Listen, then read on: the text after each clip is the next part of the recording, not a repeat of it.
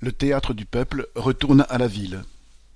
Depuis plus de deux mois, les intermittents et précaires de la culture sont aussi en lutte à Troyes. Après avoir occupé le théâtre de la Madeleine pendant plusieurs semaines et dû quitter les lieux pour cause de travaux, ils ont sans prévenir investi le théâtre de Champagne, aussitôt renommé Théâtre du Peuple. Il s'agissait de demander la prolongation de l'année blanche pour les précaires et le retrait de la réforme de l'assurance chômage qui entraînerait la perte de centaines d'euros d'indemnisation.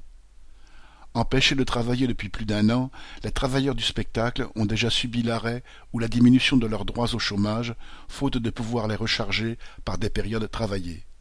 Nombre d'entre eux ont basculé dans la misère ou la précarité.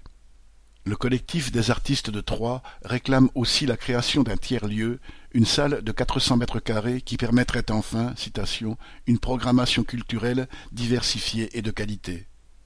Il a organisé de nombreuses manifestations et animations en ville, toujours vivantes et dynamiques. La mairie de Troyes, dirigée par François Barouin, LR, prétend comprendre les revendications et chercher le dialogue, mais aussi à obtenir la fin de l'occupation du théâtre, jugeant illégale, l'occupation d'un établissement culturel pour forcer à changer la politique culturelle de la ville.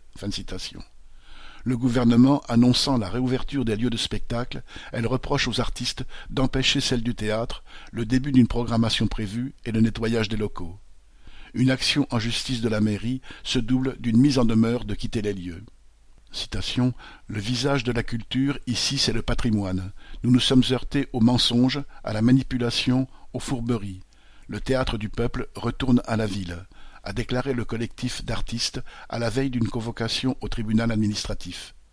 Les artistes sont bien décidés à poursuivre leur combat. Correspondant Hello.